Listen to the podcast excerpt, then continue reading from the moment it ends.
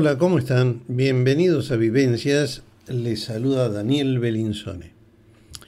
Vivencias se emite desde la ciudad autónoma de Buenos Aires para el mundo, con la idea de compartir experiencias y buenos momentos. Como cada semana, nos pueden escuchar desde las distintas plataformas de podcast, con mi nombre Daniel Belinzone o Daniel Belinzone Vivencias. Ellas son Spotify, Anchor.fm, Google Podcast, Apple Podcast y muchas más. Hoy vamos a conversar con Carmen Chévez, titular de MDM Consorcios, sobre cómo administrarlos. También escucharemos a la psicóloga Cristina Esteconi en un tema interesante, el buen oyente y el buen hablante relatos, otras notas y música. Para mensajes, enviarlos por vía mail a vivenciasquenutren.gmail.com. Dicho esto, avancemos con el episodio.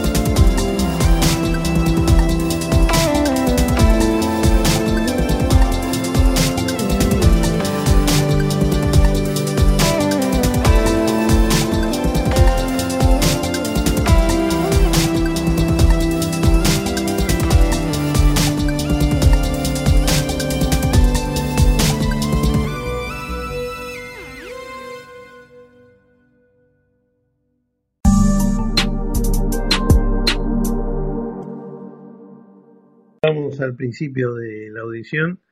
Eh, vamos a conversar ahora con Carmen Chévez, titular de MDM Consorcios, este, sobre temas justamente de la administración de consorcios y alguna cosita más.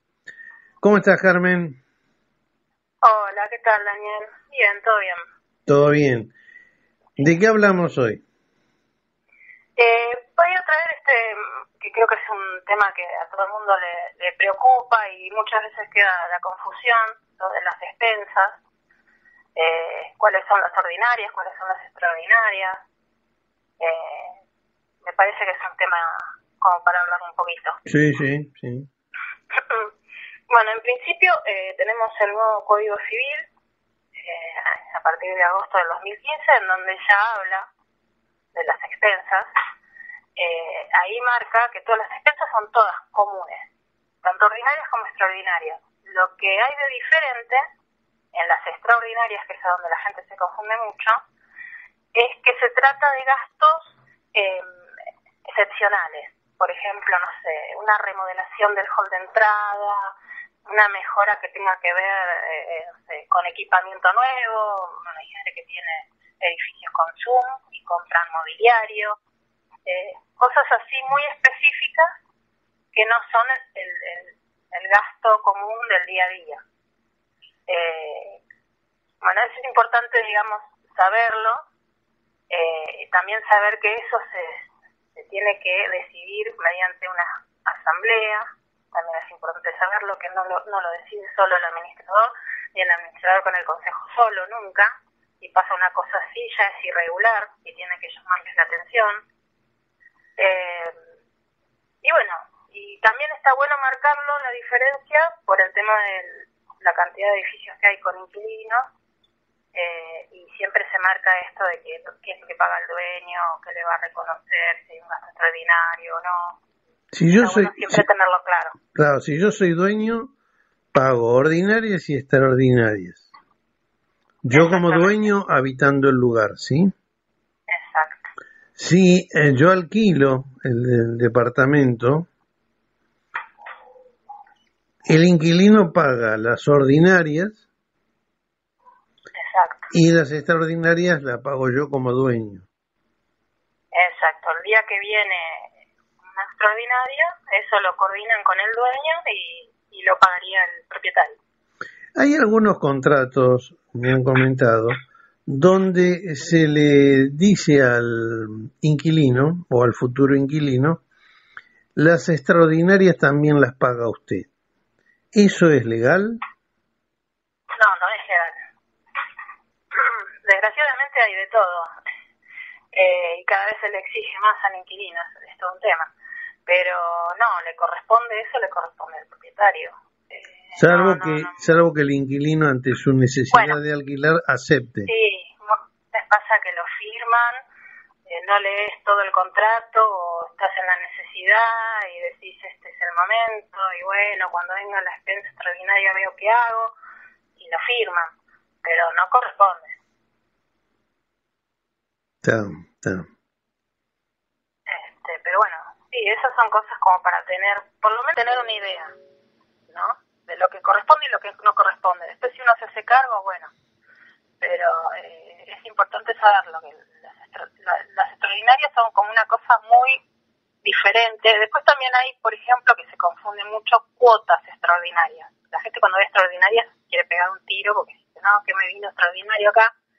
Y a veces son cuotas extraordinarias de, por ejemplo, no sé, eh, deudas de, no sé, Metrogas, alguna cosa que se acumuló y hacen un plan de pago una cuota extraordinaria ese mes para pagar una cosa que excede los gastos de lo normal, eso sí lo paga el inquilino, por ejemplo, porque es el que usa los servicios.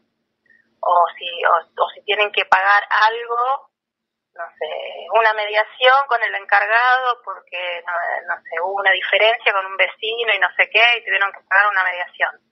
Bueno, esto es una cuota extraordinaria, es, hay que saber leer bien las expensas, que a mucha gente le cuesta un poquito, eh, para diferenciar esa manera de esas palabras y entender lo que se está pagando.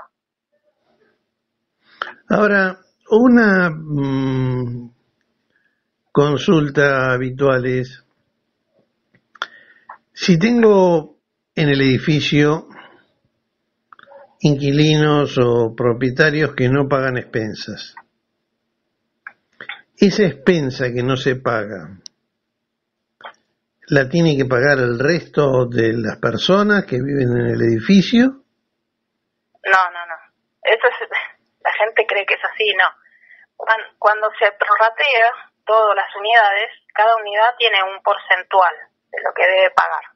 Entonces, todos los meses cada uno se prorratea lo que realmente tiene que pagar. Si esa persona no paga, no es que lo paga el vecino o los otros 20. El que se endeuda, se endeuda. Lo que hay que hacer a los dos meses es intimar, llamarlo, mandarle mail, cartas, si no responde y es un inquilino, hablar con el propietario, si el propietario tampoco se hace cargo, mandar la carta de documento, si la carta de documento no la responden, mandar al abogado. Hay maneras de buscar cómo resolver una deuda pero no hay, hay como una fantasía de, ay no, porque sí, aumentaron las expensas porque yo estoy pagando por los que no pagan. Y no, no es así. Hay que aprender a leer la expensa y ver si, hubo un aumento, puede ser que hubo, por ejemplo, esto, una cuota extraordinaria de algo extra que hubo para que pagar, o aumentaron los servicios, la luz, el agua. Ahora, por ejemplo, hay una paritaria de los encargados, aumenta el 31% el, el sueldo y van a haber un aumento de expensas. Entonces, hay que tratar de mantenerse más o menos informado o llamar a la administración que tenga y le consultan. Eh, para eso estamos, para informar, para explicar, eh, para ayudar, para eso estamos. El porcentaje que uno tiene que pagar de expensas ya está estipulado en la escritura cuando uno compra un departamento. Exactamente, eso viene en el reglamento de copropiedad, que es la escritura complementaria a la escritura de cuando uno compra el departamento. Eso ya está eh, desde que se fundó el edificio, no se modifica. Para que haya una modificación eh, puede pasar, no sé, prácticamente nunca pasa, pero si hay una modificación en los metros cuadrados de superficie de alguno de los departamentos, en teoría se debería de cambiar todo el reglamento de nuevo, volver a dividir los porcentajes como corresponden para que el que tiene más metros cuadrados cubiertos ahora pague lo que le corresponda, en diferencia de los demás, y, se hace todo de nuevo. Pero en general no pasa. Eso está por reglamento de copropiedad desde el momento que se funda el, que nace el edificio, digamos, y no se modifica, no lo modifica ninguna administración, no lo no, eso no se puede tocar, es siempre lo mismo. Eh, un poco así antes de, pedirte alguna anécdota. Em, ¿Qué edificios necesitan tener un administrador de consorcio? El que tiene tres departamentos, el que tiene cinco, el que tiene quince. ¿Hay algún número de unidades que digan, bueno, ya este edificio o esta PH tiene que tener un administrador? Eh, sí, eh, a partir de siete unidades eh, es lo que marca, digamos, la recomendación, es a partir de, siete unidades eh, se puede tener administrador. En algunos casos lo administran, como son poquitos, lo administra algún propietario y no y queda así. Después cuando ya son muchas unidades, 12, 20, siempre conviene tener una administración externa porque es más prolijo, más transparente, eh, ayuda más a la convivencia, que sea alguien que mira de afuera. Eh, a veces si no es un gigante entre, los vecinos que puedan administrar. Sí, doy fe de eso. Pero he tenido experiencia de edificios de 92 departamentos y ahora tengo una experiencia, no, gracias a Dios no tenemos administrador, disculpame, ¿no? Pero este, somos cinco, ah, se, sería muy oneroso, pero los, eh, los chiporroteos que hay entre propietarios, eh, sí, evidentemente cuando se aumenta el número de personas que viven en un edificio, eh, sí, se necesita un árbitro. ¿Alguna anécdota que recuerdes? ¿Alguna cosa sin rara que te, haya ocurrido a vos en alguna asamblea, en algo? Sí, bueno, yo lo que me acuerdo mucho, una vez eh, me llamaron un edificio en Flores, en la Avenida Alberdi.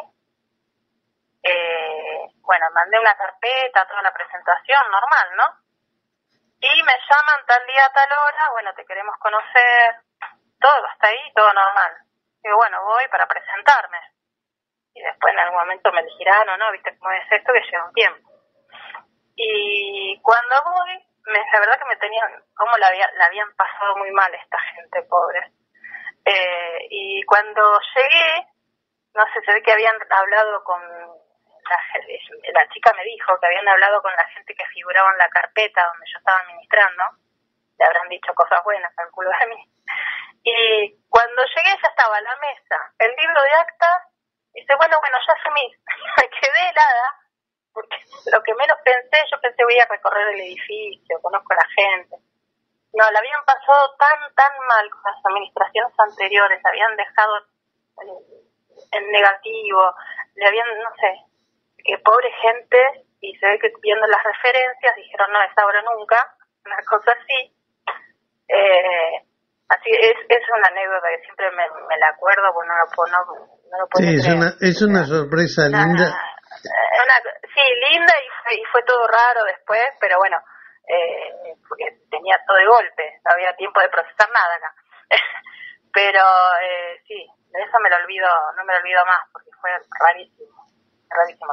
hay gente que la pasan tan mal, también a 67 unidades, y tenían deuda con el, con el administrador anterior, una cosa que no, existe, no puedes tener deuda con ningún administrador, pero bueno.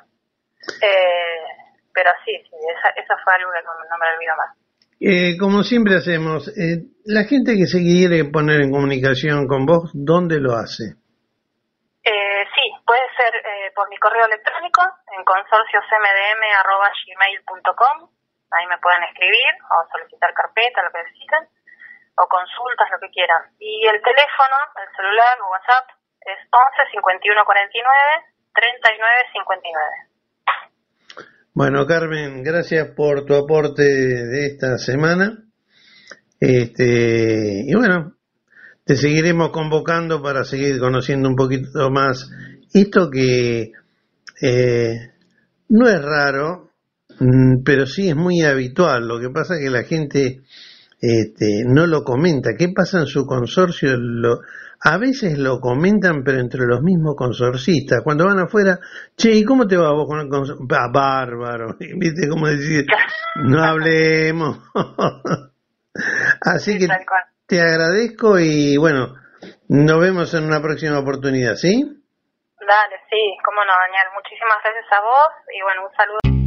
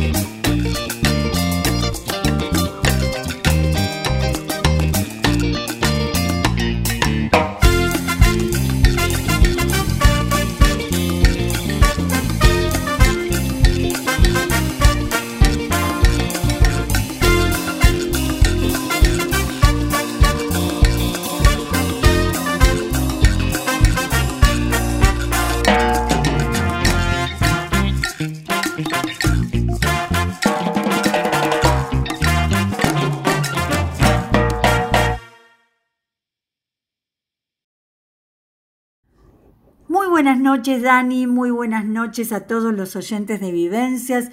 Espero que todos estén muy, muy bien. Yo también estoy bien.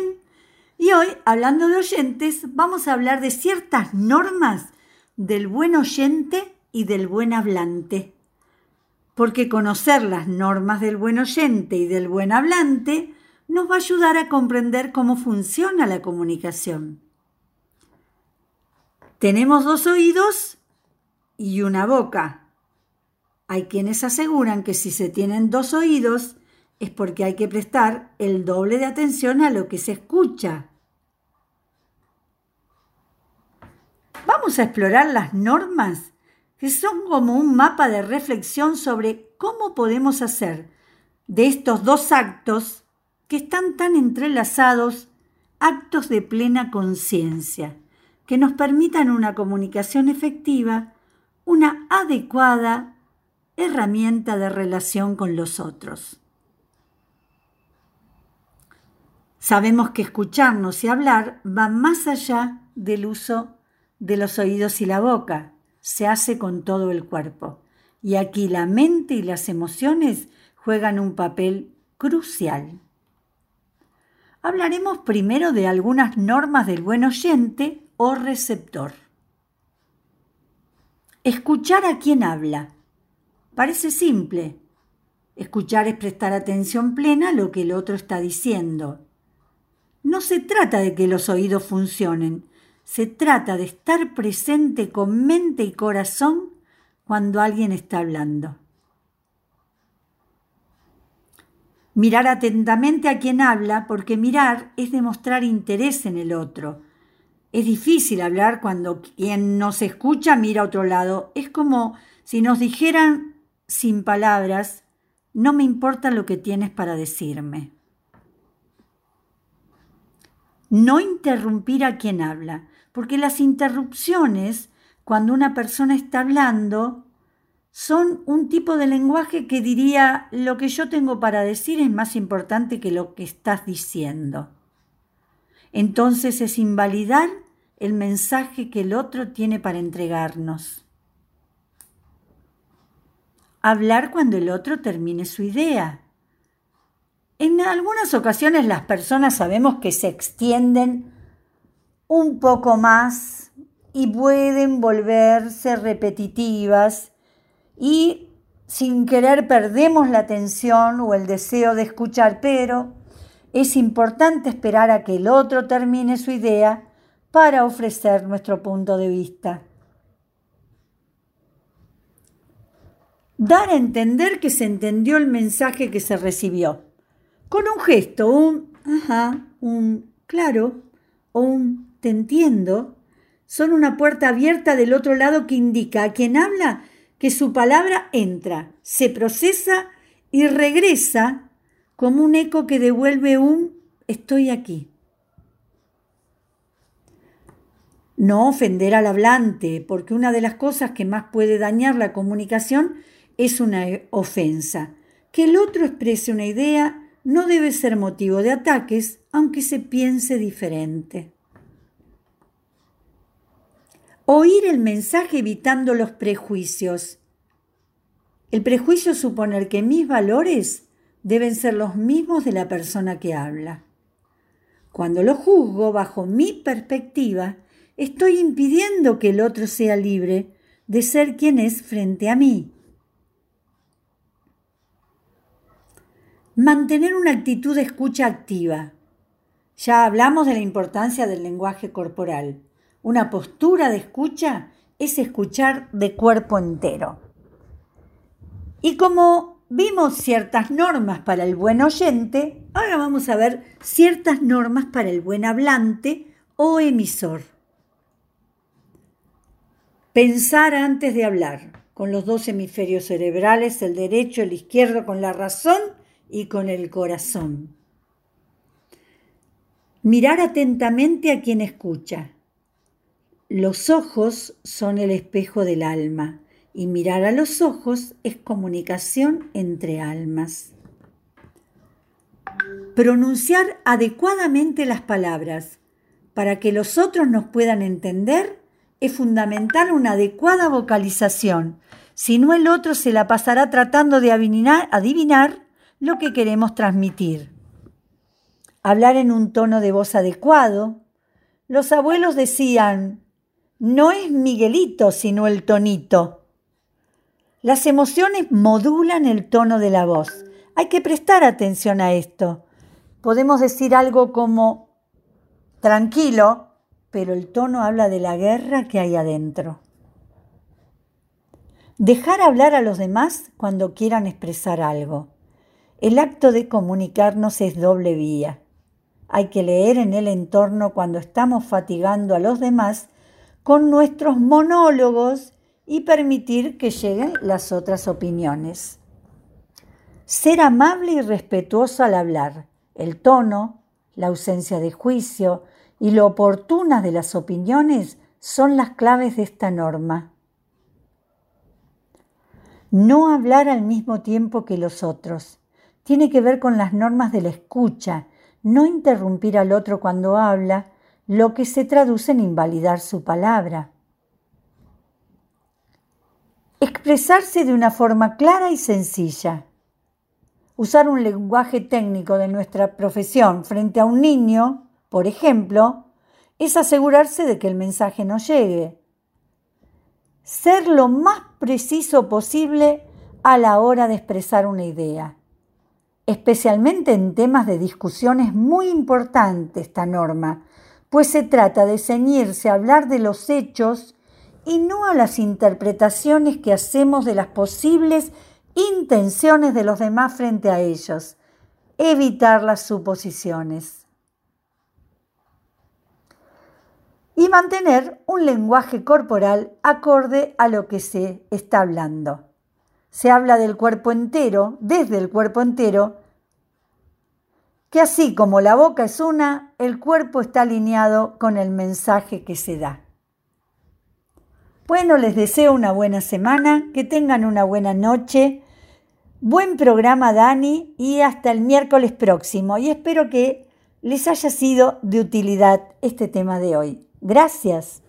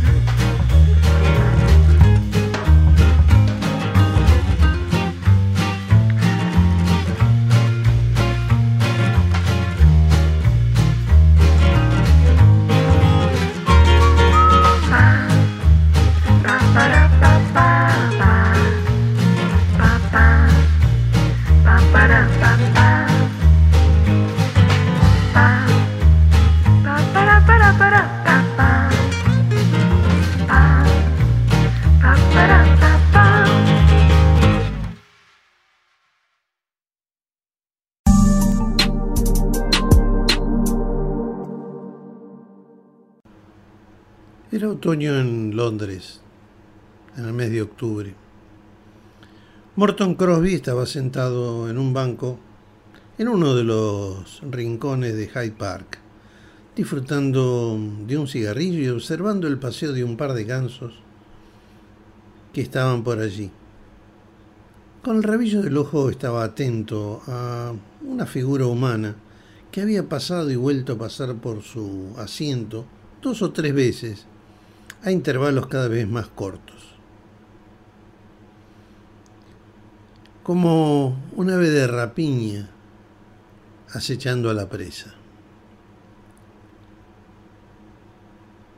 Inevitablemente esa persona vino a ubicarse en el banco, a una distancia adecuada de donde estaba Crosby.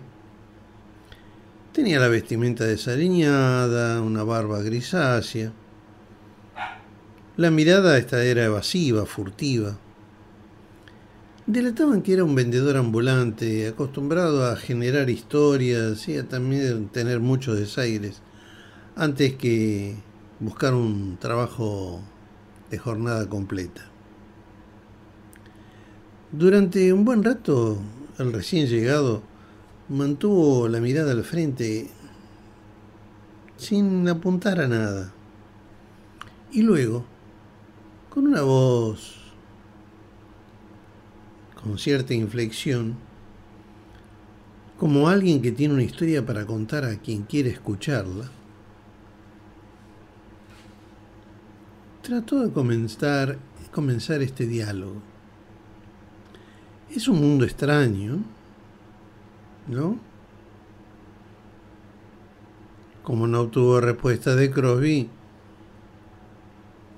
subió la apuesta y dijo, me atrevo a decir que usted ha descubierto que este es un mundo extraño, señor. ¿No es así? Crosby le contestó mirándolo. La extrañeza se ha agotado en el curso de 36 años. Ah, yo podría contarle cosas que le costaría creer, cosas maravillosas que me han sucedido realmente a mí. No se preocupe, hoy en día no se demanda tanto de cosas maravillosas que han sucedido. Y sobre todo los escritores profesionales de ficción elaboran mucho mejor esas cosas. El barba gris se sintió incómodo y avanzó por otro terreno. Deduzco que usted es un cristiano profeso, eh, soy un miembro prominente y creo poder decir influyente de la comunidad musulmana de Persia Oriental, dijo Crosby, introduciéndose también en la ficción. Barba Gris se sintió desconcertado por este bloqueo que le hiciera su interlocutor. Pero fue por más. Persia. Nunca lo hubiera tomado como un persa. A usted. No lo soy. Mi padre era afgano. Oh, afgano. ¿Mm? Afganistán. hemos tenido tanta guerra con ese país que me atrevo a decir que es un lugar bueno, que podíamos haber aprendido mucho de ellos en vez de luchar. Es un país rico, según creo, y no hay verdadera pobreza allí, acentuando el tema de la pobreza. ¿no? le contestó que eh, sí, podía ser, pero posee sin embargo una cantidad de mendigos ingeniosos y de gran talento.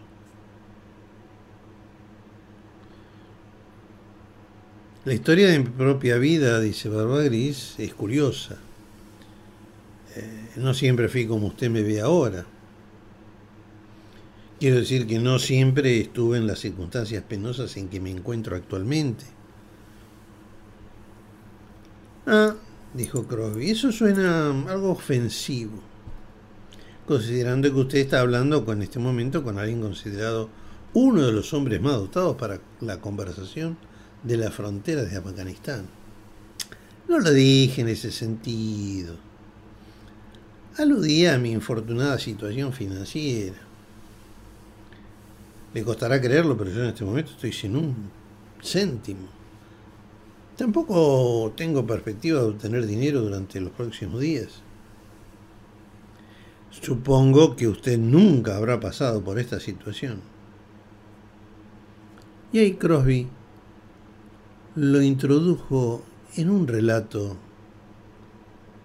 especial. En la ciudad de John, dijo Crosby, situada al sur de Afganistán, que es también mi lugar de nacimiento, había un filósofo chino que decía que una de las tres bendiciones humanas era no poseer absolutamente ningún dinero. He olvidado cuáles eran las otras dos. Ah, dijo Barba Gris. ¿Y él practicaba lo que decía?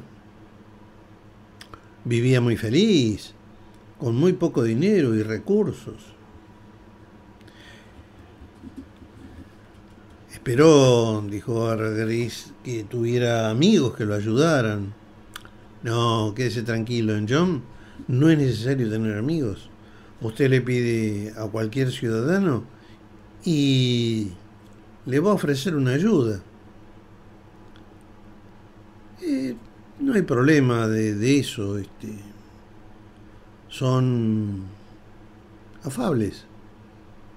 Barba Gris se puso contento ante esa noticia y avanzó. Bueno, si alguien como yo, por ejemplo, eh, le pidiera un préstamo durante unos días, eh, ¿podría alguien de la ciudad de John como usted eh, dárselo? Habría ciertos preliminares. Allí lo llevarían a una minería, lo convidarían con un vaso de vino. Hablarían, gesticularían y en un momento determinado usted tendría en sus manos el dinero que pidió. Ah, qué bueno. Pero es una manera indirecta de realizar una transacción simple, pero en Oriente todos los caminos son indirectos. ¿Y usted ha dejado de practicar esas costumbres generosas? ¿Mm? Lo miró y dijo, eh, nadie que haya vivido en John con fervor y recuerda sus verdes colinas cubiertas con árboles de albaricoques, almendras, y la fría agua que se precipita como una caricia desde las nieves de la altura y corre bajo pequeños puentes de madera. Nadie que recuerde esas cosas y atesore su memoria jamás abandonaría una sola de sus leyes y costumbres no escritas. Para mí son tan obligatorias como si todavía viviera en ese sagrado hogar de mi juventud. Entonces, eh, si yo le pidiera un pequeño préstamo, que no sé qué podría pedirle, pero sería algo mínimo. En cualquier otro momento con seguridad. No obstante, en los meses de noviembre y diciembre, está absolutamente prohibido para cualquiera de nuestra raza dar o recibir préstamos. En cualquiera de esas otras oportunidades, eh, podría considerarlo, pero noviembre y diciembre, imposible. Es más, voluntariamente no se habla de ello porque se considera que trae mala fortuna. Así que, ¿qué le parece si cerramos esta charla? Pero todavía es octubre, dijo Gris se sentía defraudado y veía que Crosby se levantaba de su asiento y comenzaba a retirarse. Faltan ocho días para fin de mes. El noviembre afgano comenzó ayer, dijo Crosby. Y así se fue yendo del paje, dejando a su reciente compañero enojado y refunfuñando. Funfuñaba que no quería una palabra de su historia, ni todas las mentiras desagradables, que quisiera habérselo dicho en la cara, llamarse a sí mismo afgano. Ah. Y ahí se quedó, rezongando. En realidad, esa imagen era un fuerte apoyo a aquel antiguo dicho dos del mismo oficio nunca están de acuerdo. Este relato se llama Los Fabuladores y es de Saki.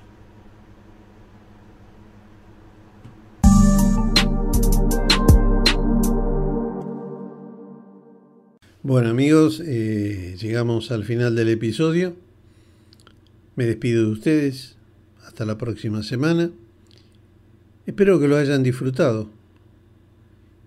Y les dijo este comentario.